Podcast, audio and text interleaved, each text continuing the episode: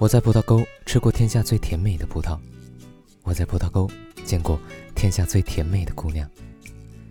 女主人叫她的女儿给我们搬椅子。当一位十七八岁的姑娘从房子里面走出来，我觉得整个世界都被她充满了。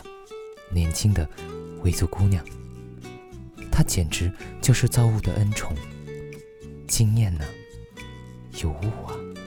那是我平生第一次被美丽姑娘的姿色击倒。从库尔勒坐火车去喀什，我坐在卧铺车厢的窗户边上，看着后退的风景，思绪万千。年轻的诗人孤独而且骄傲，所以没有发现卧铺车厢最上面还有一个女孩子。当他看着窗外的时候，听到车厢那边有人说话，最后一句是一个女孩子说：“我不喜欢你，我不想跟你说话。”然后就有一个女孩子从卧铺上面跳了下来，坐到年轻诗人的对面。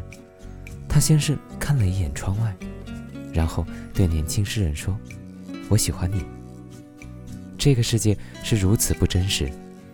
那个女孩子说：“我叫孤立。”许多年后，年轻的诗人在蒙古高原给别人讲故事，说起游牧民族的历史，他就要说姑娘们热烈而奔放，因为在古代，所有的相遇都不容易，有话就要抓紧时间，直截了当，要不然错过了就是一生。人生苦短，哪有时间？跟你拖泥带水。